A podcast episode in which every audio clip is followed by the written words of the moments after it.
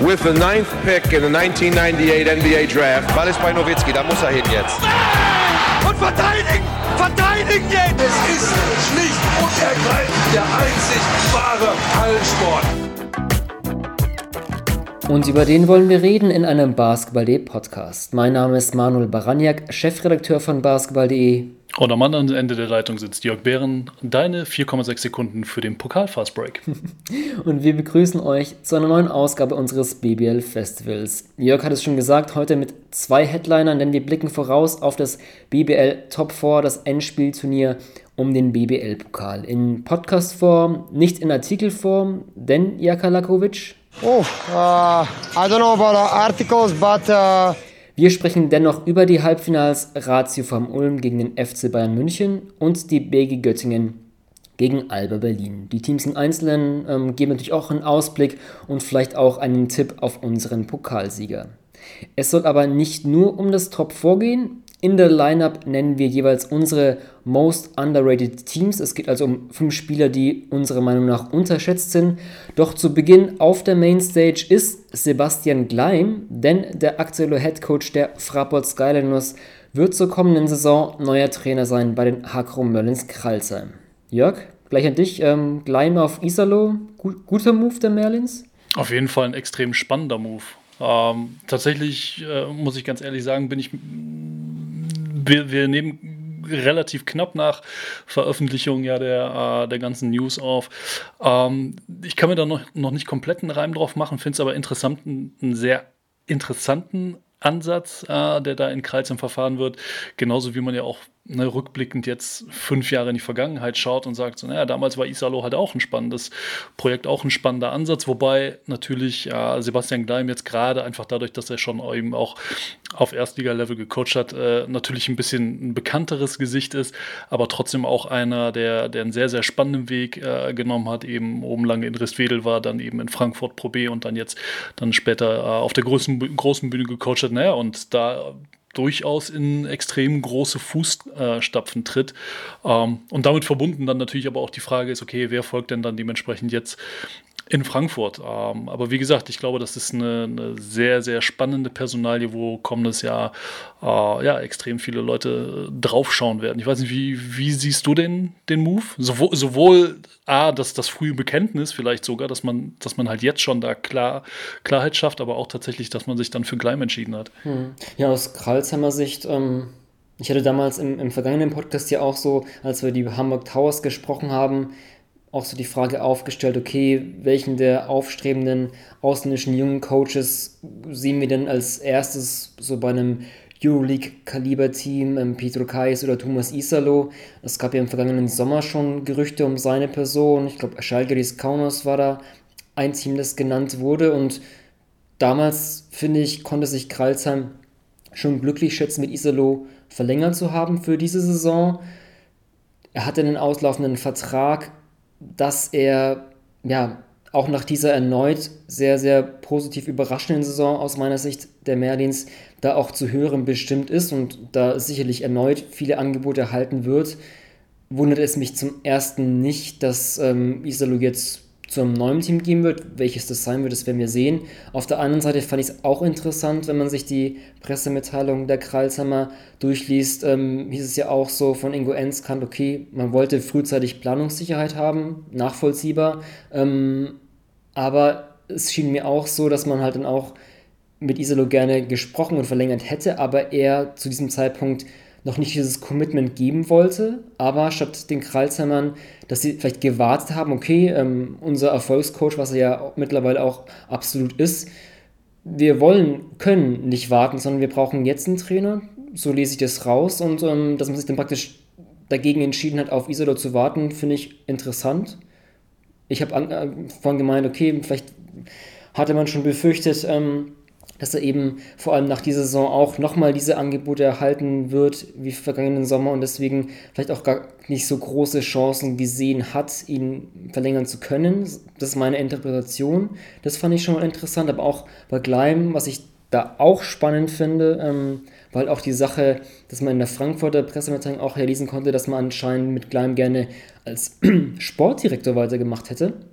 Ähm, war ja auch so zu lesen von Gunnar Webke. Ähm, aber Gleim sieht sich auch als Trainer, kann man natürlich auch absolut nachvollziehen. Hat seine Karriere so als BBL-Headcoach ja gerade erst begonnen. Da willst du natürlich auch da weitermachen und aus, auf den Erfahrungen, die du jetzt gemacht hast, aufbauen. Ähm, ich finde auch Gleim allgemein eine spannende Personalie, insofern, dass das ja wenn wir häufig über, um da vielleicht noch einen äh, Schritt weiter zu gehen, mit, mit deutschen Trainern, deutschen Trainernachwuchs in Deutschland sprechen, ist es vielleicht auch so, so eine Blaupause vielleicht. Ne? Gleich in Frankfurt, du hast schon Ristwedel angesprochen, aber auch in Frankfurt natürlich auch viel im Nachwuchsbereich gearbeitet, dann so reingeschuppert vielleicht in der Gordon Herbert Assistant Coach, da mehr machen und dann so aus den eigenen Reihen aufgebaut und das finde ich halt auf jeden Fall einen, einen coolen Weg.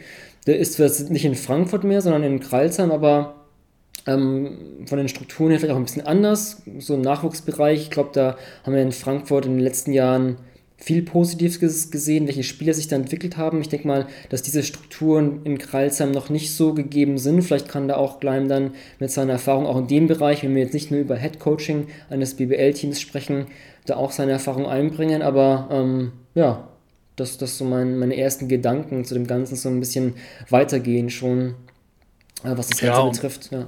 Und man darf, glaube ich, auch nicht vergessen, dass äh, Sebastian Gleim einfach jetzt schon sieben Jahre dann in Frankfurt insgesamt gewesen ist. Ne? Auch wenn jetzt in Anführungsstrichen nur die letzten zwei als, als Head Coach.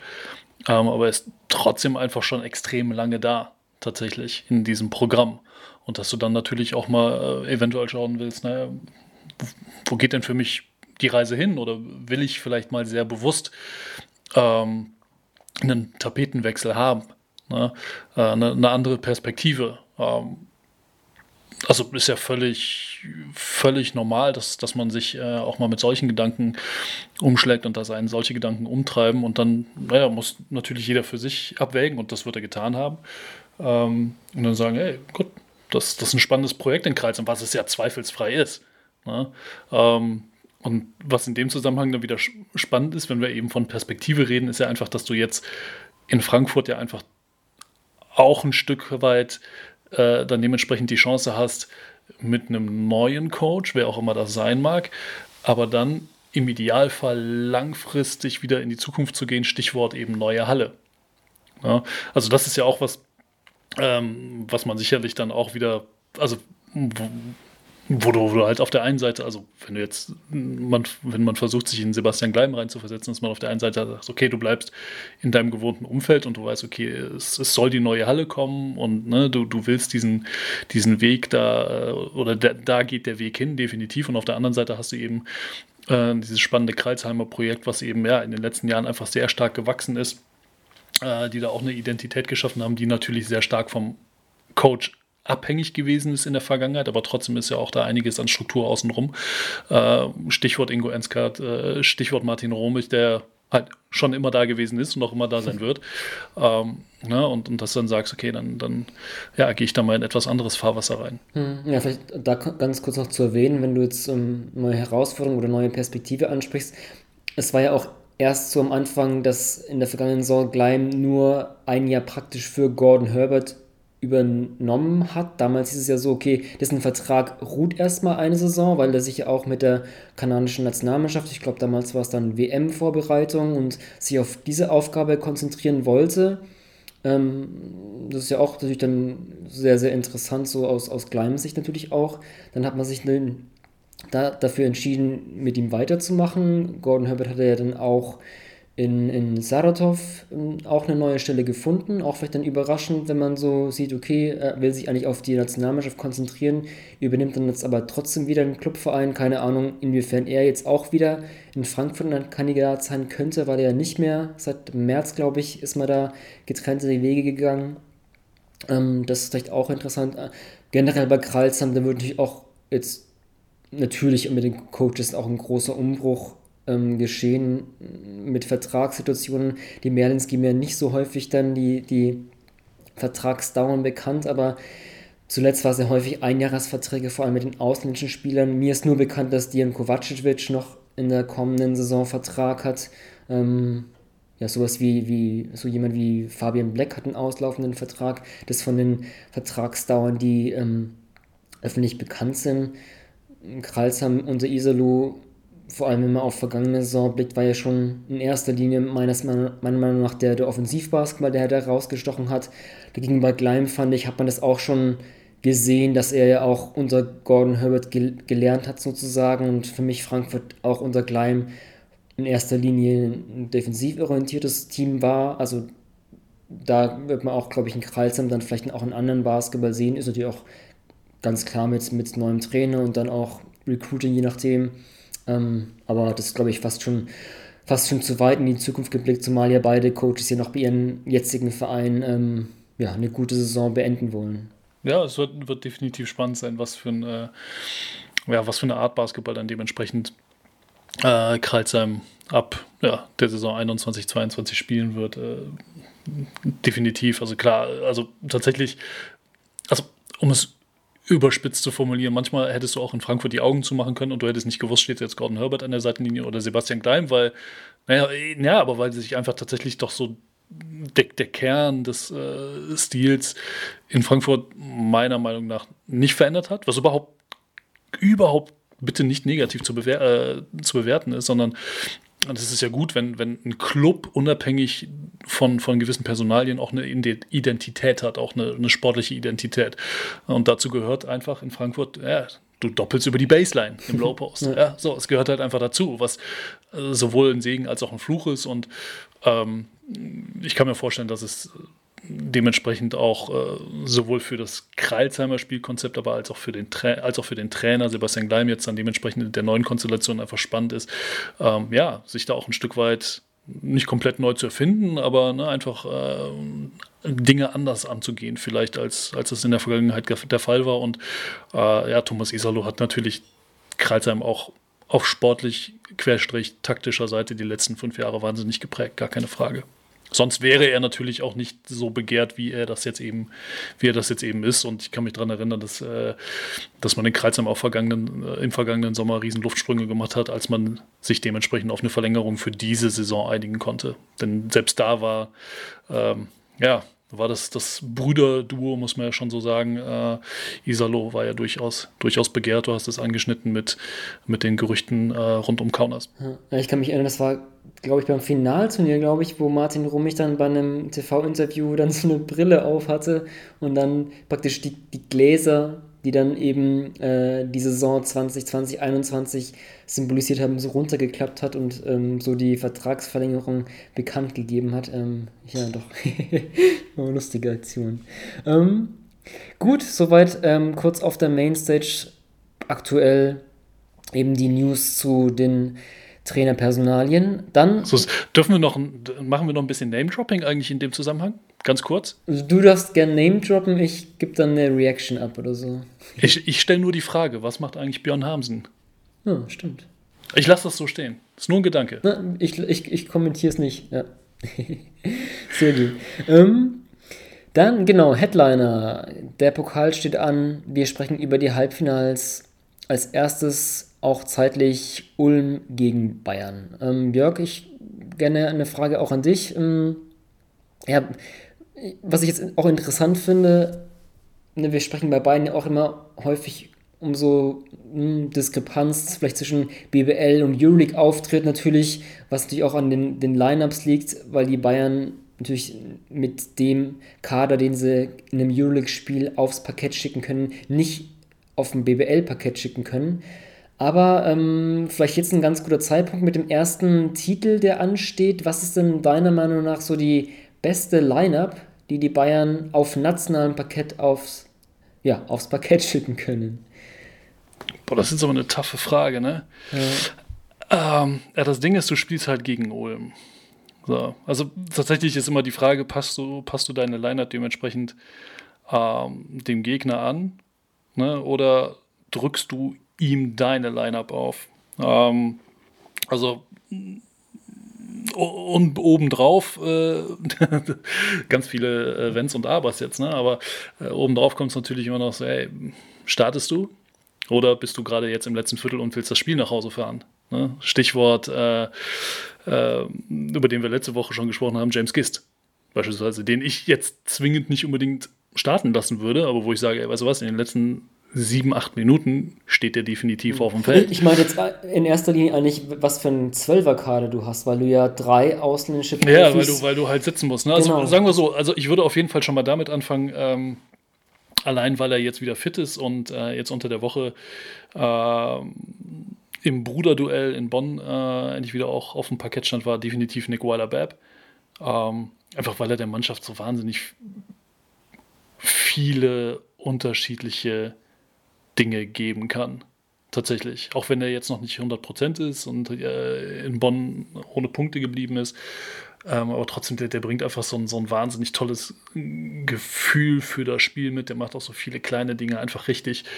Und ähm, ist dann eine sehr, sehr gute äh, Ergänzung zu Baldwin, definitiv. Mhm. So, das wäre dann so der zweite. Ähm, Gist habe ich schon genannt, den, den nehme ich auf jeden Fall mit. Mhm, dann okay, ja. Jalen Reynolds wäre für mich definitiv auch gesetzt. Mhm. Haben wir schon vier? Ja. Und dann haben wir schon vier und dann wird es halt langsam tough. Okay, Lucic, klar, fünf. fünf. Ja. So. Und Also ich, ich habe jetzt ganz genauso. ehrlich, ich, und, ey, und die, und die, äh, ganz ehrlich, den sechsten können sie von der Freiwurflinie ausschießen. Ich glaube, dann machst du, machst du grundsätzlich fast nichts verkehrt. Ah, ich mag diese Abgezocktheit von, von DJ Seeley. Ich bin aber auch so, so, so low-key-Fan von, von Johnson.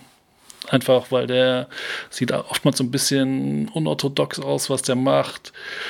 Ähm, so dass ich, ich würde wahrscheinlich mit Johnson gehen Ah, am Ende des Tages. Interessant. Weil vor allem hast du jetzt auch dann ähm, noch einen dritten ausländischen Big Man. Ich hätte, ich wäre jetzt, ich habe die, äh, die ersten fünf, die du genannt hast, habe ich auch, aber ich wäre noch mit Shishko gegangen.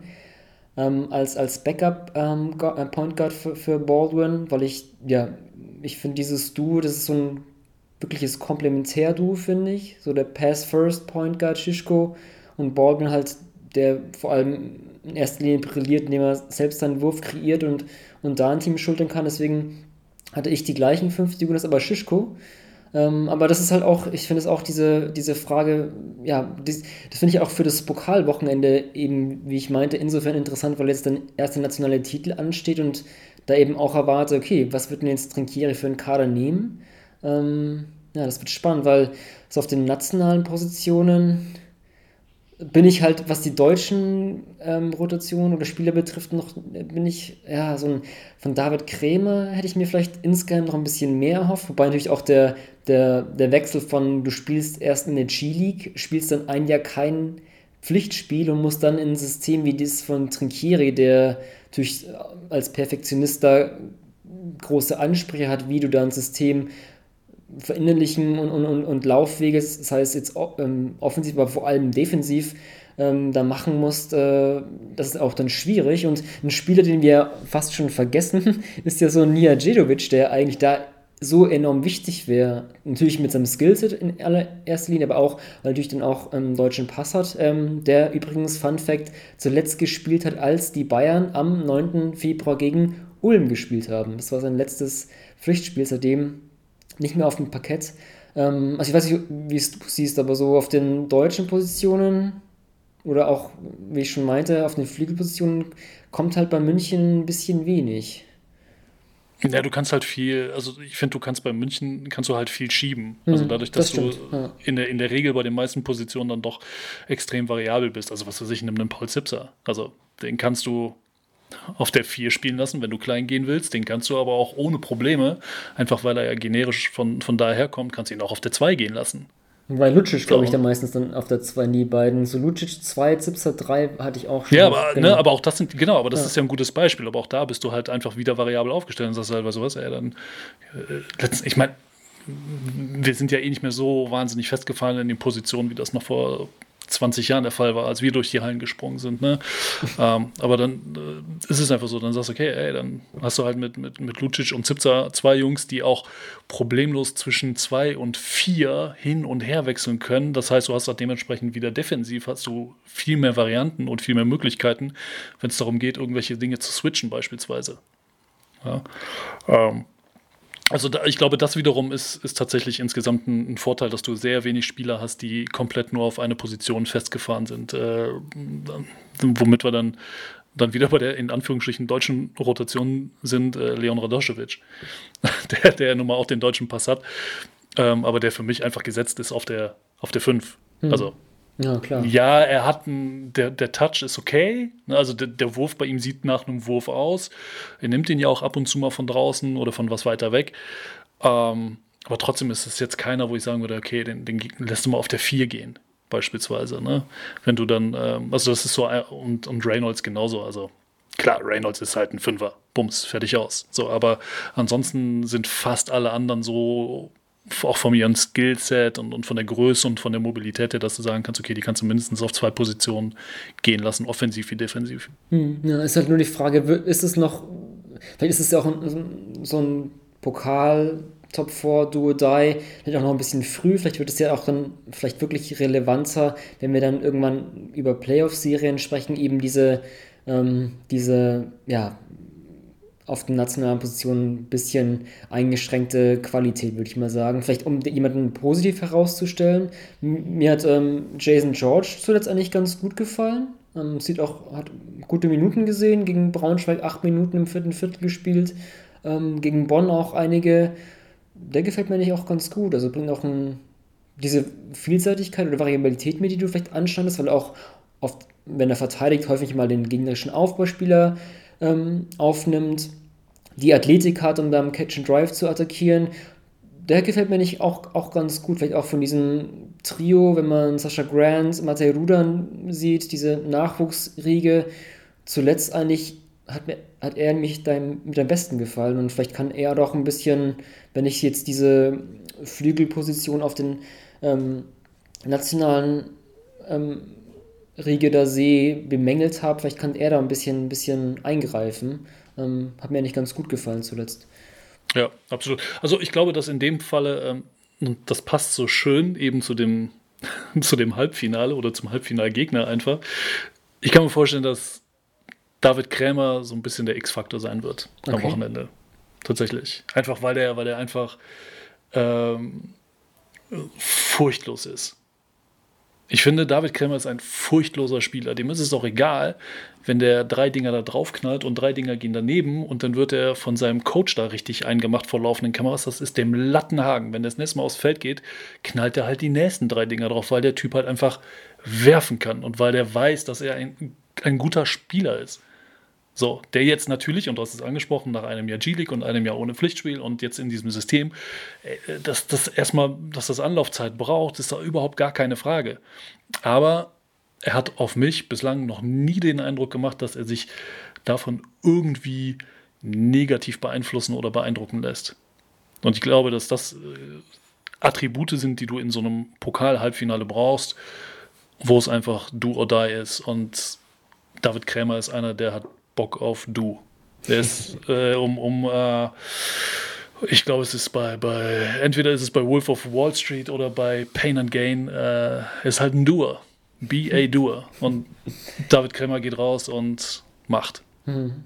Ja, ich meine, offensiv ist ja auch, ich glaube, da hat er auch ganz klar die Lizenz zum Schießen. Er hat einfach einen sowohl ästhetisch, finde ich, sehr ansehnlichen Wurf, aber generell eigentlich auch das Potenzial, um wirklich so ein nackter Shooter zu sein, auch die, die Reichweite.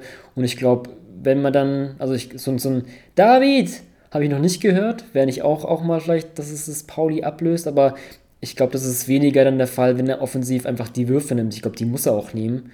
Zumal ja. bei Bayern auch ja immer das Team, ne, das ist ja nicht mehr, ist ja auch eine ganz andere, ganz andere Offensive, als wir das von früheren Trinkiere-Teams ähm, bei Bamberg gesehen haben. Vielleicht da auch, äh, wenn ich es schon anspreche, ein, ein kurzes Zitat von Trinkiere, wie er denn so zwischen Bayern und Bamberg das sieht. We put together a team that look not very common. I had teams in Bamberg that was state of art for basketball. And we were made making paintings ja, wie gesagt, Gemälde äh, malen die Bayern hier nicht, aber eben diese Dreier ist halt einfach ein Punkt, was man bei diesem Team jetzt nicht so häufig sieht, sowohl Volumen als auch vielleicht die Quote und da ist halt auch ein Creme, auch wenn jetzt nicht vielleicht, ähm, wenn man vielleicht so sagt, von den großen Positionen fehlt so ein bisschen der Dreier, weil die alle wirklichen Bigs ja auch keine keine Pick-and-Pop großen Sinn ähm, oder sonstiges, immer lange Zweier nehmen, ist dann auch nichts, nicht, nichts was, was jetzt Krämer ändern wird als Flügelspieler. Nichtsdestotrotz, ich denke mal, wenn er auf dem Parkett ist, hat er auch ganz klar die Lizenz zu werfen. Ähm, also, ja, X-Faktor finde ich fast schon ein bisschen. Naja, ich lasse mich gerne des Besseren belehren, weil ich jetzt nicht so sehe, dass er jetzt so viele Minuten sieht gegen Ulm, aber mal gucken. Gegen Ex-Team natürlich, mal schauen, ja. Ja, und es ist, äh, sagen wir so, der, der Dreier ist halt definitiv ein Element, äh, der München gut zu Gesicht stände. Ne? Ähm, naja, und, und, man darf halt auch nicht vergessen, dass du eben gegen ein Team spielst, wiederum, was den Dreier halt sehr gut trifft. Ne? Zweitbeste Dreierquote der Liga aktuell, also reguläre äh, Saison mit 41,6 Prozent. Ähm, ist jetzt nicht so ganz schlecht, was, was Ulm da von draußen drauf knallt. Ne? So, und ähm, und da brauchst du dann, oder dann, dann tut es natürlich gut, wenn du dem entsprechend auch, wenn du, wenn du das so ein bisschen mit gleicher Münze äh, zurückzahlen kannst. Hm, ja, vielleicht da, da ein Punkt, ähm, um ja nochmal vielleicht kurz wegzugehen auf das wirkliche Duell München-Ulm, sondern diesen Punkt, den ich am Anfang angeschnitten habe, dieses, diese Frage, wann sieht man denn mal konstant vor allem dieses Münchner Team, das man in der Euroleague kennt, auch auf, auf BBL-Parkett ich habe mich auch so die Frage gestellt, okay, was, was fehlt denn so? Warum, warum überzeugen sie denn vielleicht auf BBL-Niveau nicht so sehr, wie sie es auf Euroleague-Parkett tun? Das hat natürlich, äh, ich glaube, mit Reisen und, und mentale Belastung, das ist natürlich ein großer Punkt. Nichtsdestotrotz fand ich interessant, als ich mir die Zahlen ein bisschen angeguckt habe, dass es dann ja nicht offensiv ist, sondern defensiv einfach. Ähm, wenn man sich mal anschaut, ähm, vor allem vielleicht dann doch wieder auf Ulm, ich mal die Defense der Bayern im Catch and Shoot, also ne, wenn, der, wenn der Spieler an der Dreilinie steht, einfach wartet auf den Pass und dann wirft, ähm, kassiert Bayern 1,16 Punkte pro Possession in der BBL. In der Euroleague sind es nur 1,05. Hört sich erstmal wie nicht so viel an, so 0,11 Punkt pro Possession ähm, Differenz, aber wenn man es einfach mal so hochrechnen würde und, und ähm, auf, auf ein gesamtes Spiel, dann würde halt dann, wenn nur solche Würfe ähm, im Spiel fallen würden, würdest du halt sieben oder acht Punkte dadurch mehr kassieren. Das ist eigentlich dann, finde ich, schon eine große, große Diskrepanz. Ähm, auch so wie, der, wie die Ballführer verteidigt werden. Ich hätte mir auch mal so angeguckt, okay, wie werden denn Würfe contestet? Und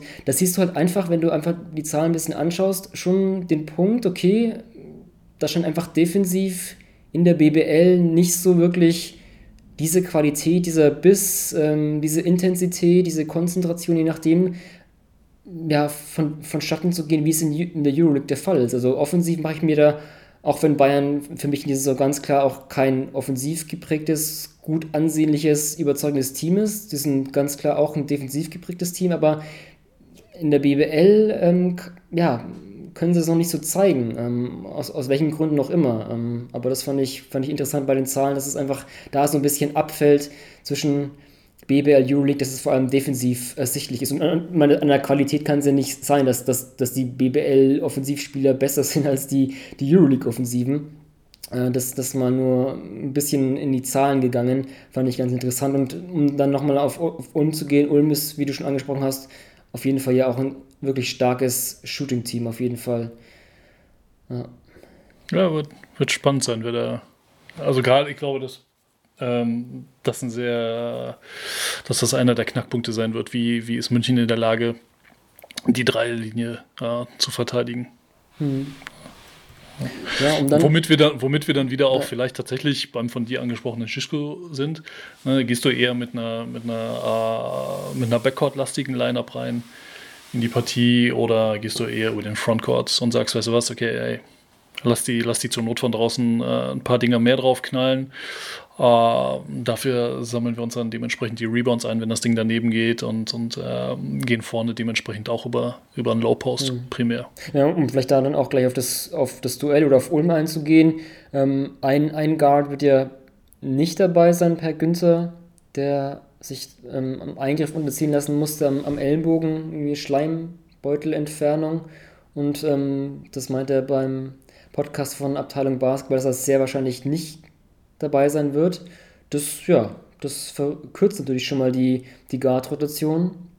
bei den Ulmern, nimmt natürlich auch einen wichtigen Werfer, wichtigen Pick-and-Roll-Spieler, wo er die Ulmer auch offensiv wirklich bestechen und glänzen weg.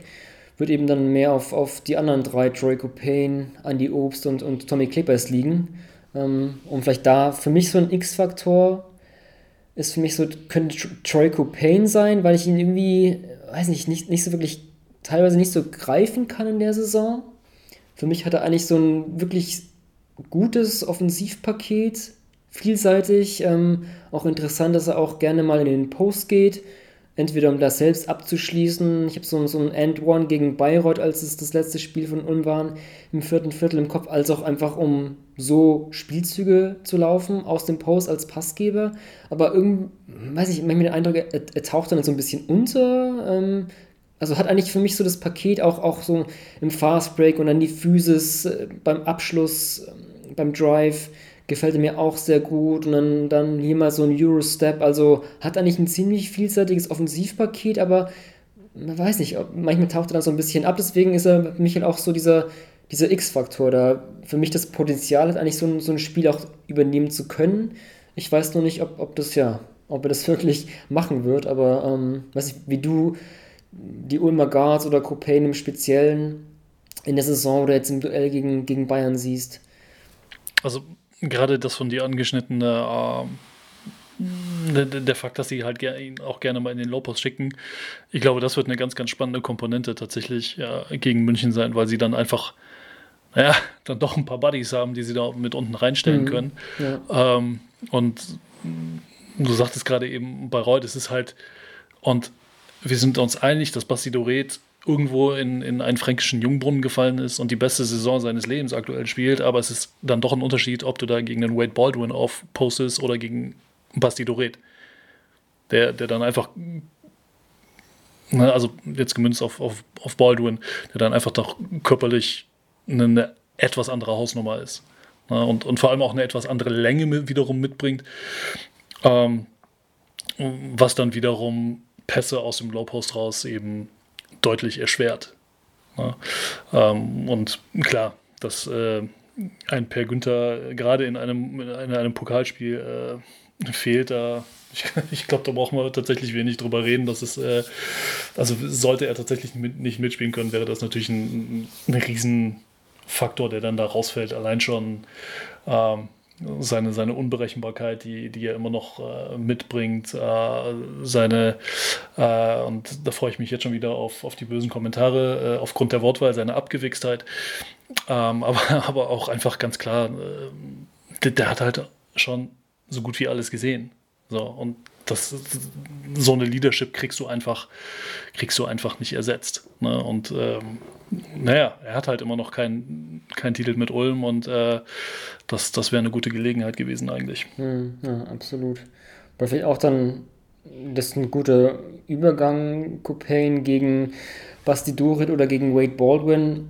Was ich auch interessant fand bei Ulm, ich hatte mir ja dann zuletzt mal so geguckt, okay, die aktuellen Playoff-Teams, die ja, ja sehr wahrscheinlich vielleicht auch die Playoff-Teams nach dem 34. Spieltag bleiben, habt ihr mal die, die Bilanzen untereinander ausgerechnet und da war Ulm von den acht Teams ja das, das schlechteste von, von elf Duellen in der BBL-Hauptrunde gegen momentane Playoff-Teams hatten sie nur zwei gewonnen.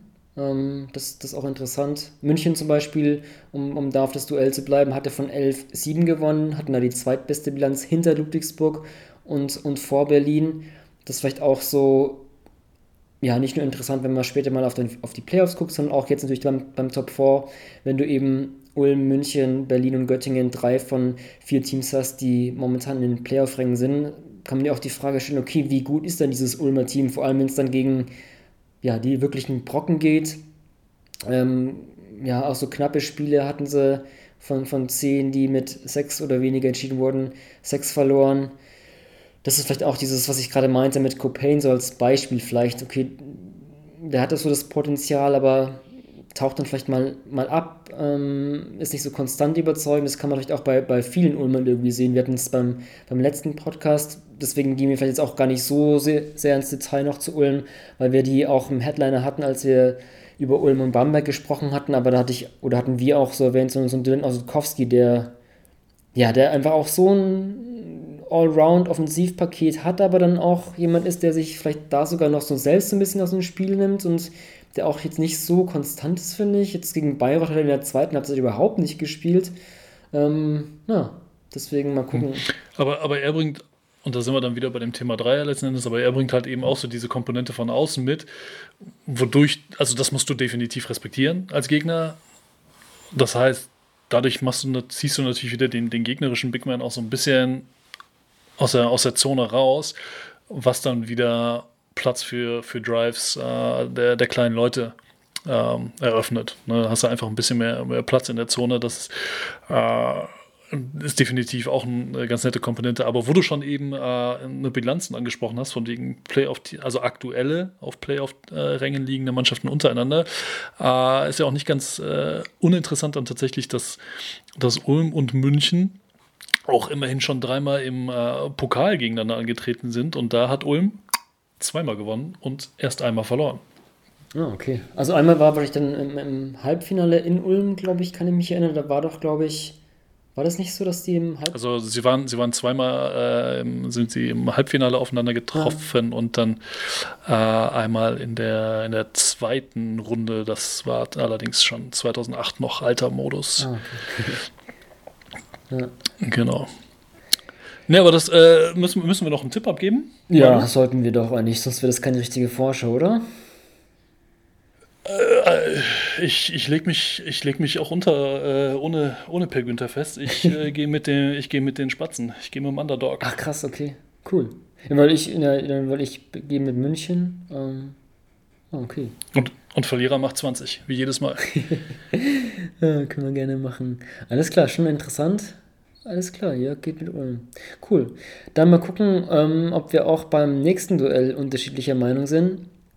Göttingen gegen Berlin ist das zweite Halbfinale. Ähm, Jörg, ich hatte vor, vor ein paar Wochen mal getwittert, dass eigentlich die, die BG Göttingen so ein BBL League Pass Must-Watch-Team sind. Langer Name. Ähm, kannst du es nachvollziehen oder ist es vielleicht ein bisschen übertrieben? Nö, überhaupt nicht. Also ich meine, ich mein, du hast Riaz Lomas, äh, der einfach mal 38 macht.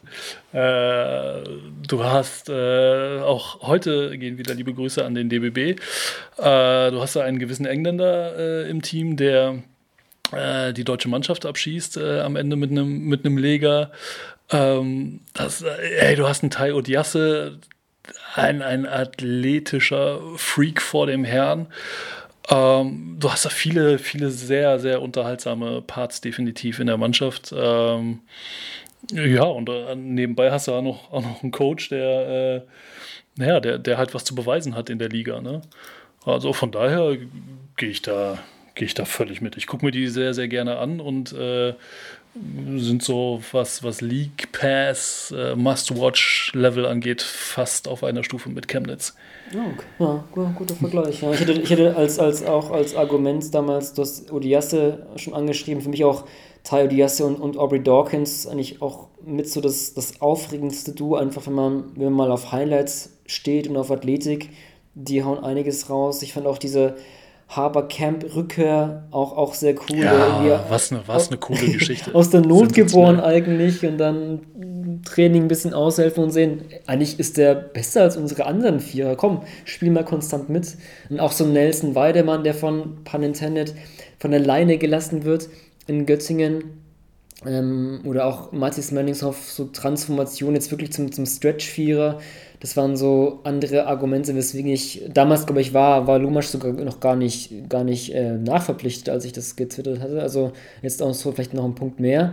Ähm, nichtsdestotrotz, ähm, ja, also Dawkins, Odiaste sind so Spieler, auch wenn ich ja, den, den League Pass ähm, Alert da vielleicht stellen kann, wenn die auf dem Parkett sind. Und ich auch glaube, dass die wirklich eine von ihren Anlagen eine große Zukunft haben werden so überzeugend sind sie für mich nicht, weil einfach, ja, da auch diese die Inkonstant, finde ich, Thema ist. Vor allem bei Dawkins, da wechseln sich häufig Spiele ab, wo er 20 auflegt und dann kommen dann irgendwie Nullnummern oder 4, 5 Punkte, wo er dann nur dreimal aus dem Feld wirft.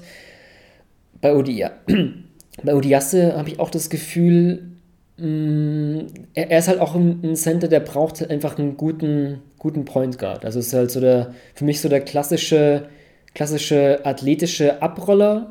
Der ist offensiv sehr roh, aber hat einfach diese, im, Pick and Roll hat er auf keinen Fall das, das Poppen drauf, er hat nicht wirklich einen Wurf, aber ist halt einfach dieses, diese klare Rolle. Block stellen, hart abrollen und da einfach Durchstecker oder dann alley thread sein und das kann er sehr gut, aber er braucht halt auch dann wirklich einen guten Einser und wir hatten es ja in den vergangenen Ausgaben, ich glaube, als wir über die Teams gesprochen haben, die unserer Meinung nach nachverpflichten sollten, hatte ich es auch ja bemängelt, dass bei mir Göttingen so dieser Einser gefehlt hat.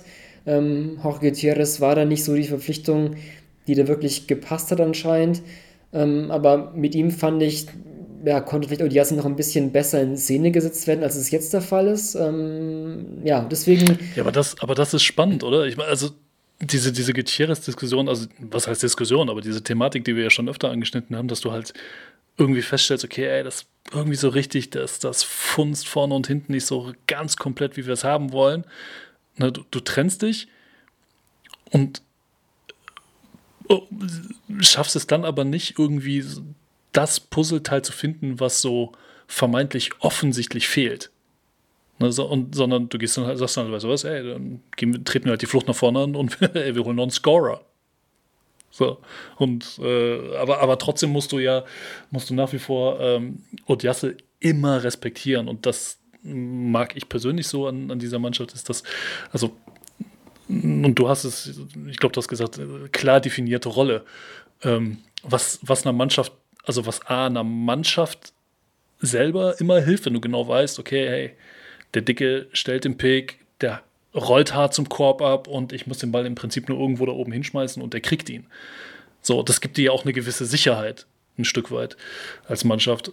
Und auf der Gegenseite musst du dich als Gegner immer fragen, bin ich überhaupt in der Lage, das irgendwie zu verteidigen?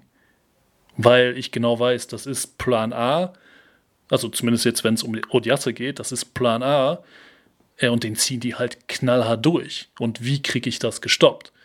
Und da kann ich mir vorstellen, dass äh, Berlin, um dann mal konkret zu werden, dass, dass Berlin da eine der wenigen Mannschaften in der BBL ist, äh, die genau das schaffen kann. Nämlich diesen Plan A, wenn es um Tai Odiasse geht, zumindest, dass sie das gestoppt kriegen können. Was dann mit den anderen ist, mit Nelson Dawkins, Lomasch, das steht nochmal auf einem anderen Blatt Papier. Hm. Ja, auf jeden Fall. Ben Lemmers haben sie da auch, finde ich, einen defensiv vielleicht unterschätzten Spieler. Ähm, gefällt mir da auch, auch sehr gut. Vielleicht, äh, wer weiß, wenn wir über Bayern und uns den Kader sprechen, kann man sich auch genauso gut über Berlin machen mit, mit Komaji, ähm, dann spielt man einfach ich so, eine, sagen, hast du noch, so eine Box and One und da, hinten drin. Ja, da brauchst du ja nicht dann kein Pick and Roll spielen, vor allem nicht sonst abrollen und wenn dann ist dann Komaji, der alles wegfischt. Ähm, nee, aber vielleicht ganz kurz auch noch, ähm, auch wenn ich jetzt angeschnitten habe, okay, ich hatte den Eindruck, dass Odias vielleicht zur Saisonbeginn mit einem Point Guard Gutierrez dann noch ein bisschen besser in Szene gesetzt wurde, muss ich aber trotzdem auch sagen, dass auch wenn ich das bemängelt hatte bei Götzingen, da fehlt der Einser, die Tendenz spricht ja eigentlich für Göttingen. Also wir haben, wir haben Lomas schon häufiger angesprochen. Ähm, mit ihm die Bilanz, neun Siege, sieben Niederlagen. Ähm, ja, ganz klar. Ich finde so ein Deshaun Booker, der für mich auch eher dann wieder diese eher so Scorer statt Pass First Point oder Guard ist, ähm, gefällt mir in den letzten Spielen auch, auch besser. Ist sogar jetzt äh, statistisch der, der Spieler Göttingens mit den meisten Assists, 5,3 legt er auf. Also da gefällt mir die Richtung bei Göttingen eigentlich auch ganz, ganz gut, muss ich sagen. Ja, hm. ja und, und ist halt auch, und auch das passt wieder ins Gesamtbild, ist halt auch so ein bisschen streaky. Ja, auf jeden Fall. Sehr streaky. ja, ja, also ja, ein bisschen sehr streaky, genau. ähm, und, und ich glaube, also das ist, glaube ich, gerade in so einem Do-or-Die-Spiel halt die, die eigentliche Gefahr tatsächlich, dass du als Gegner A nie weißt, ey, wer von denen, wer von denen wird denn da jetzt auf einmal heiß laufen oder wer kann heiß laufen? Das, also heiß laufen können die prinzipiell alle, aber du weißt ja nie, okay, ey, wer fängt denn jetzt als erstes Feuer und kriegst du es dann in dem Moment tatsächlich gestoppt. Ähm, und dann aber umgekehrt natürlich auch die Aufgabe bei der BG, ähm, naja, bist du dann in der Lage, das für dich entsprechend auszunutzen in dem Moment. Ne? Und äh, was er sich jetzt in dem Spiel, wo Lomasch äh, die 38 gemacht hat, äh, haben sie das par excellence auf die Kette bekommen. Na, manchmal hast du dann aber auch so Spiele tatsächlich, wo, wo auch ein, ja, ein Aubrey Dawkins oder auch ein, ein Booker dann äh, vielleicht dann doch mal so zwei, drei, zwei, zwei, drei Würfe vielleicht sogar zu viel genommen hat, wo du dir manchmal denkst, oh Kerl, ey, gib doch die Pocke ab. Ja, so, und, und das wäre wiederum so ein, so ein Fakt äh, oder so eine, äh, so eine Situation, die kannst du dir, glaube ich, gegen Berlin wiederum schwerlich erlauben, weil sie es direkt bestrafen. Hm. Ja, vielleicht, mein was wir jetzt angeschnitten haben, ist ja auch, auch viel offensiv, streaky, Shooting, Guards, aber defensiv, wenn wir auf das Duell sprechen, zu sprechen kommen, mache ich mir da auch bei Göttingen ja, vielleicht ein bisschen Sorgen. Also ich finde, Göttingen ist so ein Team, das, ich finde so in der Transition sehr anfällig und das ist natürlich auch eine Berliner Stärke. Also da weiß ich nicht, inwiefern das ähm, von der Göttinger Defensive zu stoppen ist. Ähm, ja, von den Berlinern, wir hatten es ja auch in der letzten Ausgabe, hatten ja auch en Detail über Berlin gesprochen, deswegen auch jetzt vielleicht in dieser Vorschau, wenn wir über die Teams sprechen, gar nicht mehr so sehr auf Berlin eingehen, aber du weißt ja einfach, was du von dem Berliner Team hast. Ähm, spielen gerne Transition, nehmen da Stellenwurf und ansonsten natürlich auch die vielen Ballfanblöcke. Ähm, Markus Eriksson ist momentan auch ganz guten Rhythmus, wenn ich das Spiel gegen, gegen Gießen da vor Augen habe. Ähm, ich glaube, 6 von 6 Dreier getroffen und da auch halt auch so gezeigt, dass Berlin eben auch so dieses eine Team sein kann, das innerhalb von kürzester Zeit ähm, so einen Rückstand auffüllen kann. Also ich glaube, die waren irgendwie im dritten Viertel, Ende drittes Viertel minus 10 hinten und dann innerhalb von 1, 1 Minute 20 haben sie halt ausgeglichen. Einfach Eriksson, Dreier, Fast Break und schon waren sie wieder im Spiel und haben es dann auch, auch gewonnen. Also auch wenn es jetzt nicht so nicht wirklich überzeugend war, das Gießen-Spiel, ähm, aber Berlin hat, hat einfach die Qualität, auch innerhalb kurzer Zeit so ein Spiel zu drehen. Vielleicht genauso wie München. München macht es dann vielleicht eher defensiv. Berlin macht diese, diese Runs zumindest, auch wenn sie ja ein defensiv geprägtes Team diese Saison sind. Ich hatte es auch zuletzt, äh, als wir Hamburg angesprochen haben, ja auch dann, hatte ich dir mal geschrieben, Twitter, als wir das, das Spiel lief, die effizienteste Verteidigung sogar in der Liga mit Abstand. Aber diese Runs, die Berlin hinlegen kann, die kommen für mich in erster Linie auch offensiv zustande. Ja, aber auch einfach, weil sie ein sehr, sehr klares Rollenverständnis haben. Ne? Also jetzt innerhalb der Mannschaft, da weißt du ganz genau, wer, wer muss eben, wer setzt die Picks für einen Eriksson oder äh, wie, viel, wie viel Platz braucht äh, ein Peyton Siever, den man da, glaube ich, sicherlich auch nie aus dem Auge lassen darf, der ja auch in, in Gießen eine Schlüsselrolle gespielt hat. Ähm, Ne, wie, viel, wie viel Platz braucht er oder wie wenig Platz braucht er nur, um, um seinen Wurf loszulassen. Ähm, das, ist, das sind sicherlich auch alles so Komponenten, die, die Berlin da sehr, sehr, sehr, sehr effizient machen am Ende des Tages. Und genau diese Effizienz brauchst du äh, umgekehrt einfach, um sie zu schlagen. Du musst gut auf den Ball aufpassen, du musst gucken, dass du, ja, dass, dass du dir vorne raus möglichst wenig schlechte Würfe leistest äh, und, und, und, gute Looks kreierst, hochprozentig abschließt, äh, einfach damit Berlin nicht ans Rollen kommt. Ich glaube, wenn du, wenn du das schaffst aus Göttinger Sicht, dann hast du schon sehr viel richtig gemacht. Also wenn du die, die, die nicht Fast Break Points an sich, sondern erstmal die Fast Break äh, Chancen von Berlin so weit runterschraubst wie möglich. Mhm, ja. Ansonsten, Berlin dürfte ja eigentlich jetzt seit langer Zeit mal wieder komplett sein. Also, ich glaube, die haben jetzt eigentlich keine Verletzten mehr, wenn mich nicht alles täuscht. Also, und, auch dann ist, und auch da hast du dann wieder die Frage, mit wem gehst du denn? Ja. Wer spielt denn dann? Ja, wobei auf den ausländischen Spots ist es da ein bisschen einfacher als bei München. Also da hast du ja eigentlich dann ja, Jason Granger, Peyton Siever, Markus Eriksson, Simone von Tecchio, Luke Sigma und dann halt ein Ben Lemmers. Ich meine, so ein Komachi wäre dann vielleicht mal so eine Geheimwaffe. Aber ich glaube, wenn es dann wirklich so, okay, wir schicken jetzt die beste Line oder den besten Kader, dann würde ich den, ihn jetzt erstmal noch ausklammern. Ähm, ansonsten klar, so ein Matisek Delo ist auch interessant, so ähm, wenn man da auf. Ja, das wird, also, da, also das ist genau, und die, die zwei haben wir ja letzte Woche, da hatten wir ja letzte Woche schon drüber gesprochen. Ich glaube, die zwei, die haben richtig Bock auf Nelson und Lomasch. Kann ich mir, also ich, äh, ich stelle mir, das, stell mir das so ein bisschen äh, so eine, so eine kleine, äh, weiß ich nicht, äh, Defensive Player of the Year äh, WhatsApp-Gruppe vor, wo die, wo die zwei sich dann vielleicht noch mit, mit ein paar, paar Kumpels dann immer austauschen und sich da gegenseitig heiß machen. Oder, oder so vielleicht sowas wie, wie, wie die Dallas Mavericks, die küren doch immer nach jedem Spiel bekommt doch der beste Defensivspieler so ein, wie so ein Wrestling-Boxgürtel. Weiß nicht, ob du das schon ja, mitbekommen hast. So, ja, ja, so, so könnte, könnte man in Berlin so auch machen. Mega. Ja, finde ich gut. Finde ich gut. Sollten wir einführen. Die, die, BBL sollte darüber nachdenken, anstatt, äh, anstatt irgendwelcher äh, Plastik-Awards äh, dann zukünftig Oder der, der Hunde Gürtel, Gürtel, zu verteilen. Der, der Hunde Punkte macht, muss die Donuts spendieren und der beste Verteidiger kann die schon wieder abtrainieren, indem er so einen Box, Boxgürtel da bekommt für seinen Einsatz. Dann gleicht sich das wieder aus. Ja, finde ich gut. Ähm, ja. Ansonsten, man, wie gesagt, Berlin hatten wir jetzt in unserem letzten Podcast ja schon recht ausführlich besprochen. Ja, gibt es noch irgendwie trotzdem was, was wir vielleicht bei Berlin ansprechen müssten oder wollen wir gleich auf den Tipp gehen? Naja, auch da so ein bisschen halt der Rhythmus, okay.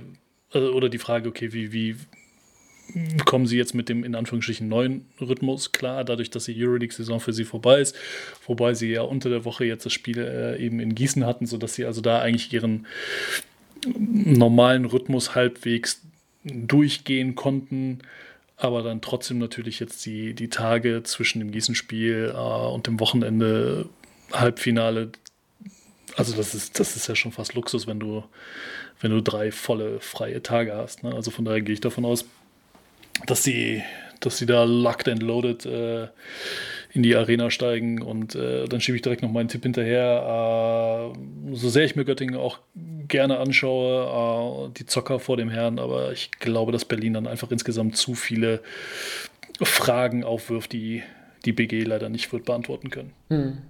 Ja, glaube ich auch. Ich kann mir auch vorstellen, dass es vielleicht auch ein bisschen deutlicher sein wird als das Ulm gegen München Spiel. Ähm, zweimal standen sich ja beide Teams in der Hauptrunde gegenüber. Ähm, vor rund einem Monat war das auch ziemlich deutlich. Ähm, ich glaube, plus, plus 30, plus 31, glaube ich, in, in Berlin. Und auch davor das Hinspiel in Göttingen. Ich glaube, da führte Berlin vor dem vierten Viertel mit, mit, mit plus 15, plus 17 sowas. Ähm, vielleicht, ja, vielleicht liegt dann Göttingen Berlin auch nicht so. Deswegen würde ich auch ganz klar sagen, Berlin. Das heißt, du und, hättest. Äh, Pokal und Pokalpremiere. Äh, also das, das darf man ja nicht ausklammern, ne? man weiß ah, ja nie, ja. Pokal, eigene Gesetze, bla bla bla. Aber tatsächlich äh, die Paarung seit Einführung der digitalen Statistikdatenbank im Jahre 1998 gab es noch keine Pokalpartie zwischen Göttingen und Berlin. Von okay. daher eine schöne Premiere. Dann vielleicht zum Schluss, Jörg, noch, ähm, du hast dann ein Endspiel Ulm gegen Berlin, dein, dein Pokalsieger.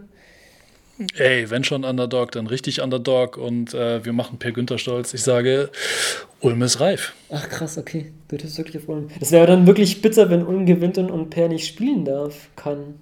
Ey, also wenn die ins Finale kommen und wenn die äh, 30 Sekunden vor Schluss mit 10 führen sollten, dann schleppt er sich da auch so noch mit, mit eingegipstem Arm oder was auch immer, schleppt er sich da aufs Feld. Aber ähm, ja, ich, ich glaube tatsächlich, dass, äh, dass, dass Ulm so echt Underdog-Qualitäten dieses Jahr hat. Man kriegt sie nicht so richtig zu packen. Es gibt viele Geschichten in der Liga, die einfach ein bisschen, ja, ein bisschen mehr Sexappeal haben, sind ein bisschen bunter sind. Äh, ne, so die, also man kriegt sie auch so schwer zu packen, weil es einfach äh, ja, weil, weil so viele Geschichten dann innerhalb des Teams einfach schon bekannt sind Ne, also was weiß ich, äh, Osetkowski haben wir letztes Jahr schon gesehen, äh, Tommy Klepeis haben wir schon gesehen, Andy Obst ist mittlerweile auch einfach Stammkraft, aber das ist hat, das hat alles richtig Hand und Fuß und äh, ja, Coach Lakovic hat da auch jetzt einfach ne, schon ein Jahr richtig arbeiten können. Ähm, und ja, ist einfach nichtsdestotrotz eine, eine wahnsinnig gefährliche Truppe. Mhm, okay, cool. Ähm Gut, ich habe München gegen Berlin als Finalsieg. Ähm, ich würde sogar mit München als Pokalsieger gehen, auch wenn man natürlich, ähm, ich glaube nicht, dass dieses Thema, okay, kurz danach stehen die Euroleague Playoffs an, wir müssen uns jetzt irgendwie zurücknehmen. Ich kann mir das eigentlich bei einem Trinkierich-Team nicht vorstellen, vor allem jetzt auch, wenn ein Titel ansteht, ähm, dass das irgendwie jetzt im Hinterkopf ist. Auch wenn auch dieser Punkt so nationale Rotation für Berlin spricht, meiner Meinung nach. Ähm, und das vielleicht dann auch, ja, jetzt in meinem Fall des Pokalfinals oder auch, wenn wir mal über potenzielle Playoffs sprechen würden, auch ein interessanter Faktor ist, finde ich, ja, auch, auch vielleicht Momentum ein bisschen bei München. Deswegen gehe ich mit einem Pokalsieger Bayern München. Ja, also ist ja nicht so, dass sie es nicht verdient hätten, um Gottes Willen. Also wenn du dich halt äh, durch, durch die Quali durcharbeitest und, und äh, in dem jetzt im, im Final Four stehst, äh, im Top 4 stehst, pardon, ähm, nee, dann, dann hast du deinen dein Shut äh, auf den Titel verdient und ähm, ja, sie haben auch bewiesen, dass sie eine gute Mannschaft sind. Äh, nicht, nicht zuletzt deswegen stehen sie in den Euroleague Playoffs. Ja, anderer Wettbewerb, aber zeigt einfach, dass es eine unfassbar hochtalentierte und, und qualitativ unfassbar gut aufgestellte Mannschaft. Absolut. Das soll es gewesen sein mit unserer Vorschau aufs Top 4. Jörg, ähm, genau, Line-Up. Wir wollen die meist unterschätzten Spieler unserer Meinung nach küren. The most underrated players. Fünf Spieler jeweils. Hm, fang du gerne an. Wen hast du da in deiner Mannschaft? Uh, ich fange ganz entspannt an mit jemandem, der vielleicht nicht so komplett komplett underrated ist, aber einfach einen, einen sehr äh, underrated äh, Career Path genommen hat. Äh, hm. die Rede ist von Cameron Taylor. Äh, mhm. Angefangen in der, in der deutschen Pro A, dann in Ehingen, bewusst zurückgegangen ist, den Schritt in die Pro B, damals in Röndorf. Äh, dann tatsächlich äh, eine Kooperation mit Bonn, aber dann nicht hochgegangen ist nach Bonn, sondern seinerzeit ja nach Würzburg, wo er übrigens gegen Berlin einen extrem guten Einstand hatte. Ähm, ja, und dann verschwindet der gute Mann einfach mal ein Jahr nach Ungarn, nimmt da die ungarische Liga auseinander, äh, kommt zurück nach Bamberg und jetzt in, in Hamburg. Und äh, das hatte ich äh, die Tage noch getwittert. Äh, tatsächlich meiner Meinung nach einer der besten Two-Way-Player, die wir, die wir in der Liga haben ähm, das, der das Spiel an beiden Enden des Feldes beeinflussen kann. 14,4 Punkte, 5,4 Rebounds, 3,3 Assists, äh, fast 50 Prozent aus dem Feld. Variabel einsetzbar. Was wünscht man sich da mehr? Hm. Ja, war, mein, war mein letzter Streichkandidat, als ich mir meine fünf ausgesucht habe. Ähm, aber kann ich auf jeden Fall verstehen. Ja, auf jeden Fall. Ich gehe mit einem anderen Cameron und zwar habe ich Cameron Hunt. Hat auch, ähm, ja, vielleicht auch ein bisschen einen ähnlichen Weg, auch spielt in Würzburg, auch mit, mit Pro B-Vergangenheit. Bei ihm finde ich einfach unter anderem imposant, ähm, diese Würzburger Mannschaft, die ist ja wirklich offensiv, ja, teilweise sch schwierig, ähm, wo die Optionen sind. Er muss da auch viel übernehmen, aber schafft es halt und legt halt wirklich krasse Quoten auf. Also knapp 55% aus dem Feld, 41,5% seiner Dreier trifft und 97% von der Linie, also dieser ähm, begehrte 50-40-90 Club, ähm, wo er da momentan drin war und das bei der Last, die er auch schultern muss und vor allem in, ja, in seinem ersten BBL-Jahr finde ich das schon ziemlich beeindruckend. Ähm, offensiv, ja, ist vielleicht nicht immer ganz konstant, kann man auch nicht, nicht erwarten von ihm, aber ähm, auch, auch so vielleicht karrierewegmäßig, deswegen Cameron Hunt. Finde ich einen guten Pick. Den, den, das ist auch eine, eine Honorable Mention bei mir tatsächlich. Mhm. Den hatte ich auch mit auf der, auf der weitesten Liste. Aber äh, um da direkt reinzugrätschen, weil du sagtest, äh, 50, 40, 90 Club. Mhm. Ey, Keith Hornsby. Mhm. 55% aus dem Feld, über 50 Prozent 3, 91,4% Freiwürfe, 15,7 Punkte. Äh, der Wurf ist halt, ähm, ja, halt echt, das sieht halt es ist nicht, nicht richtig sexy, aber es ist halt so, der Typ ist halt eine Maschine und genauso ist der, ist der Wurf auch und ähm, ja, ist in, in dieser, dieser Phalanx äh, der, der EWE Baskets da einfach äh, ist auch so, so ein bisschen, äh, man muss ja immer damit rechnen oder? Zwangsläufig, wenn, du, wenn du nach Oldenburg kommst, ja, dann, dann sind da halt die Geschichten, ne, du hast Ricky Paulding, da geht sowieso nichts drüber. Dann hast du äh, Rashid Mahalbasic äh, gepaart mit, ähm, sagt schon, Carsten Tada, ja, die zwei, die, die auch immer für, für Unterhaltung sorgen. Ähm, ja, und dann ist es halt auch einfach leichter, so ein bisschen unterm Radar, äh, unter, unterm Radar zu fliegen.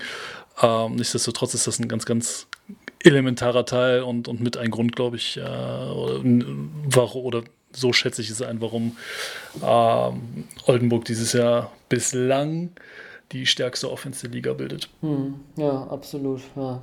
ja, du hast es angesprochen. Geht vielleicht ein bisschen unter, was man sonst in Oldenburg hat, aber ja, wenn man dann vielleicht irgendwann mal in Zukunft über die besten Offensivspieler der Liga spricht, mal gucken, ob dann sein Name auch fallen wird. Ähm, ja. Ähm, ich gehe mit einem mit, der, dessen Name schon genannt wurde, und zwar Bastian Doret. Für mich ähm, hat er schon immer so das Etikett, ne? er ist so ein guter Organisator, so, so ein Spielaufbau, ähm, aber in dieser Saison finde ich so beeindruckend, wie er auch, auch selbst punkten kann. Also hat sich so stark verbessert mit seinem Pull-Up-Jumper, trifft den wirklich sehr effizient. Allgemein, wie er sich so, was er halt mit dem Ball anstellt, wie er sich da verbessert hat, finde ich wirklich sehr beeindruckend, ähm, wenn man vergleicht, sei es jetzt irgendwie als, als Ballhändler oder im 1 gegen 1 äh, 1 gegen 1, 1,13 Punkte pro Possession, letztes Jahr nur 0,50 Punkte, da sich immens gesteigert. Ähm, das das finde ich, geht bei ihm eigentlich unter, weil ich habe den Eindruck, da man spricht bei ihm halt immer von der, der Organisator, Spielaufbau, aber ich finde ihn ungemein stark, jetzt eben auch, wenn es darum geht, sich selbst den Wurf zu kreieren, ähm, streckt er auch beim Drive nicht, nicht zurück, hat er so ein bisschen Hangtime auch drin bei seinen, bei seinen Layups oder, oder Jumpern in der Zone. Ähm, und, und dieses Organi Spiel organisieren ist ja, auch, ist ja auch gar nicht weg. Im Gegenteil, ähm, er hat das, das beste Assist-Turnover-Verhältnis der gesamten Liga, knapp vor Braden Hobbs. Ähm, zeigt sich da sehr ähm, fehlerarm in seinem Aufbauspiel.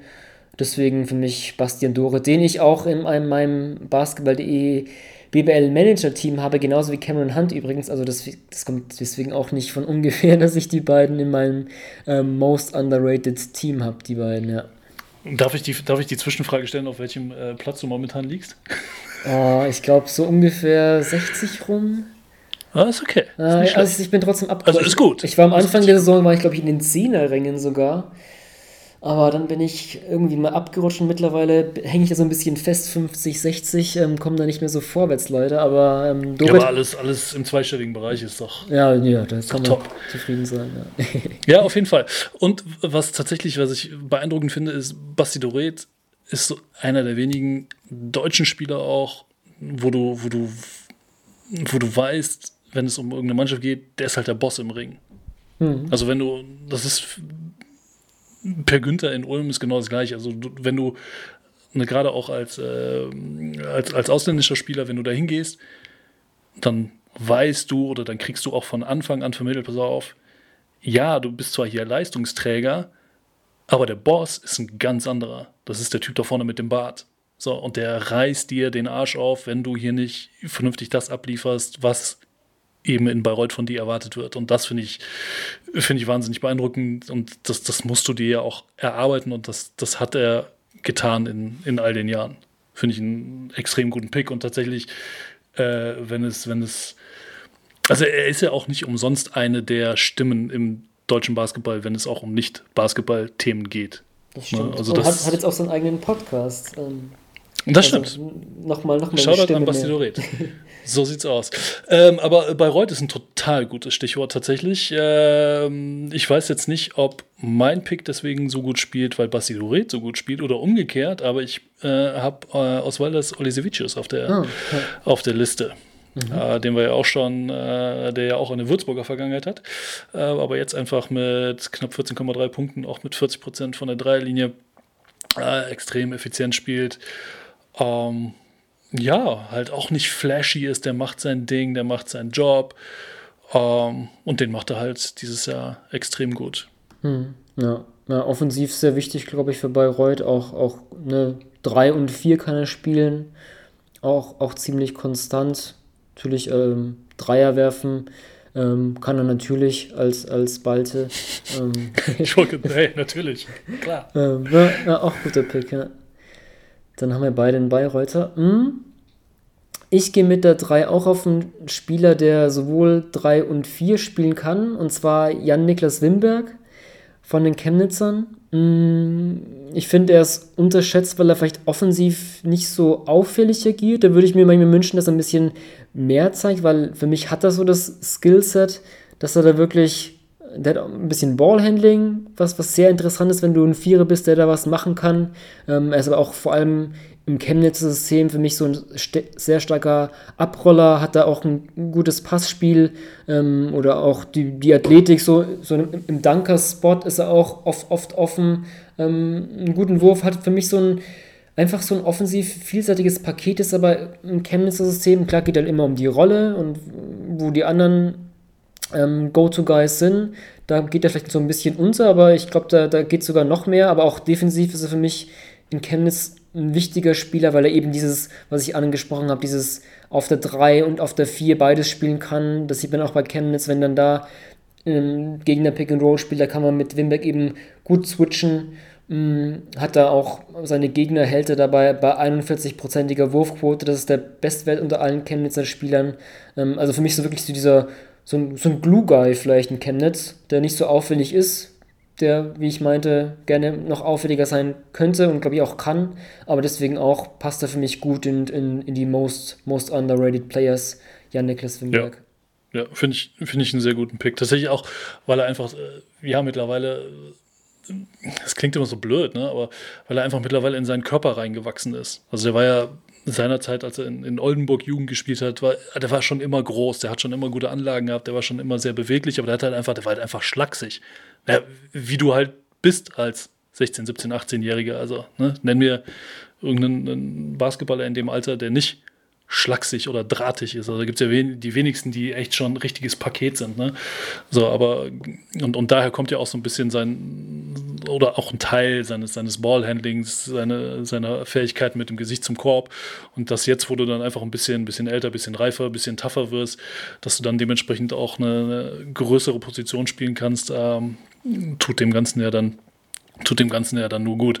Äh, aber Chemnitz ist ein sehr gutes Stichwort. Wir ergänzen uns aber heute hier. Ich gehe mit, äh, ich gehe mit Isaiah Mike oh, tatsächlich als most underrated. Äh, mein Niners Pick. Äh, Rookie, ähm, auch so ein bisschen mit Ups und Downs, aber das ist ja völlig normal. Aber trotzdem äh, sind einfach 11,2 Punkte, 5,4 Rebounds.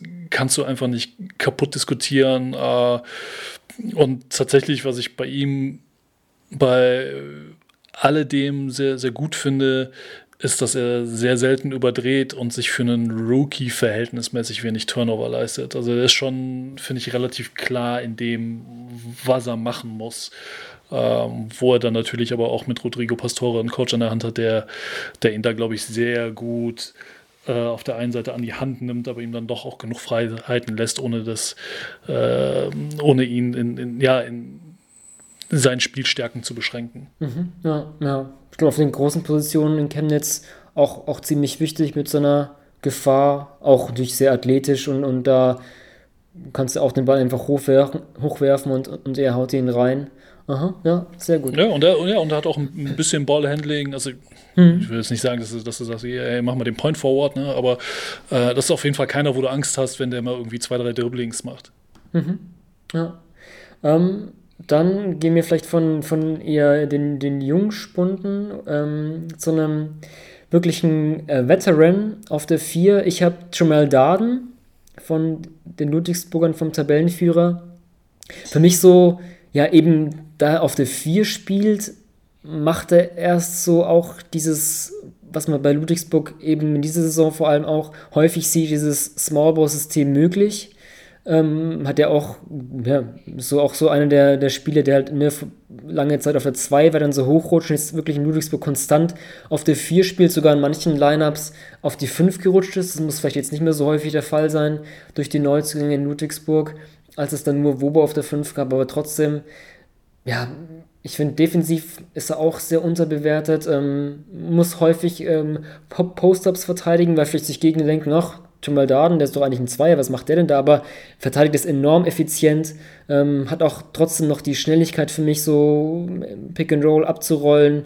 Ähm, ja, auch Einstellungssache mit, wie, wie alt ist er jetzt? 38, älteste Spiel der Liga, aber das, das ist ihm nicht anzumerken und deswegen für mich auch in diesem Ludwigsburger System was sie da spielen, wie sie es spielen, für mich auch da ein verdammt wichtiger Spieler. Ja. Und woran erkennt man, dass das der älteste Spieler der Liga ist? Ähm, an seinen Schuhen? Nee. Ja, fast. Er trägt die kürzesten Socken gefüllt der Liga. Ja, oldschool Basketball. Aber finde ich einen guten Pick, definitiv. Also äh, ein wahnsinnig spannendes Element in, dem, in diesem äh, Ludwigsburger Konstrukt. Gar keine Frage. Finde ich, find ich einen guten Pick. Ähm, dann gehe ich mit meinem letzten. Äh, ich war hin und her gerissen zwischen David Kravish und äh, John Bryant, aber das war mir dann nicht, okay. nicht underrated. Das wäre mir aber dann nicht underrated genug gewesen, wobei ich nach wie vor der Meinung bin, dass David Kravish zu wenig Props bekommt in der Liga. Mhm. Äh, einfach weil der Typ halt auch null flashy ist, aber trotzdem ist er zu präsent, als dass er underrated wäre. Deswegen gehe ich mit meinem letzten Pick äh, mit Elias Lassisi. Hm, okay. Ja. Äh, der einfach ja, in, in Karlsheim völlig aufdreht, was man von ihm äh, in, in, Göttingen irgendwie so nie, also nur sehr, sehr vage und sehr, sehr punktuell mal äh, gesehen hat. Ähm, ja, und in, in Kreuzheim einfach ja, unter, unter Isalo äh, völlig aufblüht. Ähm, Trable Hands sehr gut, sehr gut ergänzt und ähm, ja, auch vor allem halt auch wenig Fehler einfach macht. Nicht, nicht mal ganz ein, ein Turnover pro Spiel bei, bei fast 30 Minuten auf dem Feld. Ähm, der, der, der hat halt definitiv so sein, sein Sich als, als Spieler gefunden. Hm, ja, auf jeden Fall auch ne, einer der besten Werfer. Auch, auch jemand, der, der in der Crunch-Time, die der auch Back-to-Back-Dreier geben kann. und so auch interessant, ne, der war ja in Bamberg dann irgendwie mit Royakas, aber dann wieder rausgefallen. Und jetzt bei Isalo, auch, auch wenn du die Saison betrachtest, wird ihn auch der nächste Vertrag, der da kommt, bestimmt auch, auch sehr geholfen haben. Ja, ja, das finde ich auch gut. Und auch, auch defensiv nicht, nicht äh, kein schlechter Lassisi. Mhm. Ähm, wir, ja, wir ergänzen uns sehr gut, denn ich habe auch einen Kreisheimer. Ähm, und zwar habe ich Fabian Black äh, für mich schon, ich hatte es letzte Saison auch vor seiner Vertragsverlängerung auch mal gezwittert, da, damals schon für mich einer der meist unterschätzten Spieler der Liga, einfach, ja, um, um vielleicht kurz, kurz auch, auch Isalo zu zitieren, der, der mir auch vor kurzem mal gesagt hat, ähm, ne, dass sie so vor Out One an in spielen und da eben der Fünfer seine Bewegungsmuster hat und die vier Außenspieler auch, aber Deswegen so Isalo-Zitat ähm, ist Fabian Black für uns so extrem wertvoll. Er kann nahtlos zwischen diesen beiden Mustern wechseln. Ähm, und das sieht man eben auch bei Kralsheim, dass es, dass es so passiert mit, mit Black als Small Ball 5er. Ist für mich ein verdammt spielintelligenter Akteur, gute Übersicht.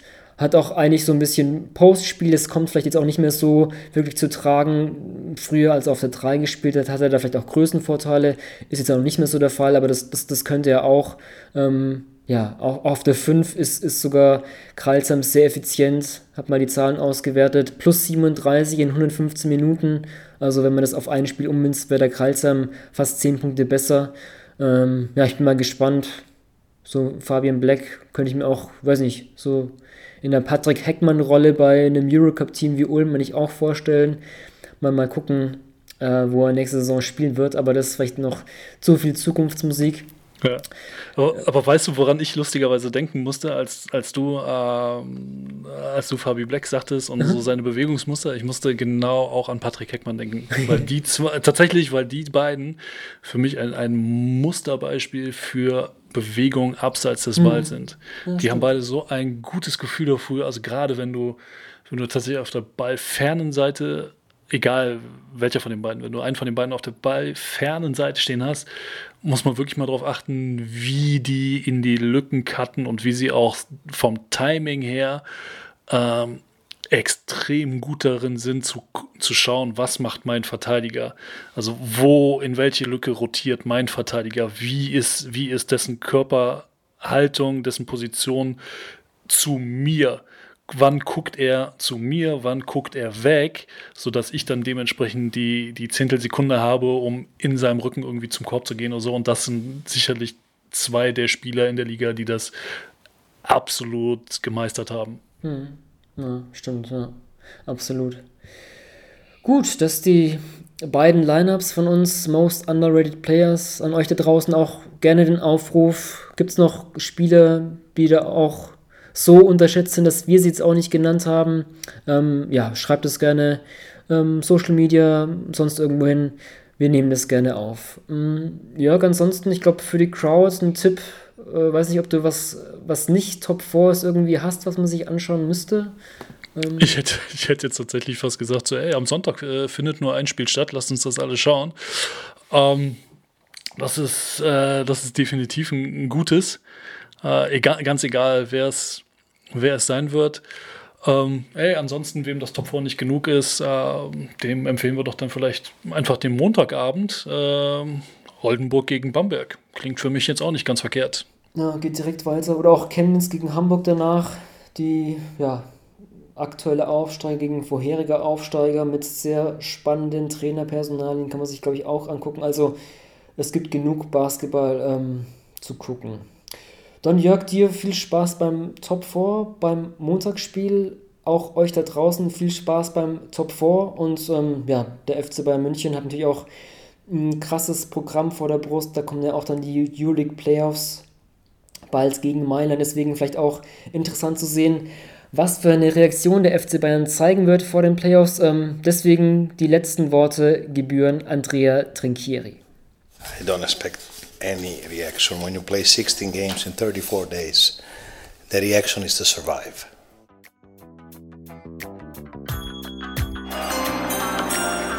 With the ninth pick in the 1998 NBA Draft. Ball ist bei Nowitzki, da muss er hin jetzt. Und verteidigen! Verteidigen jetzt! Es ist schlicht und ergreifend der einzig wahre Hallensport.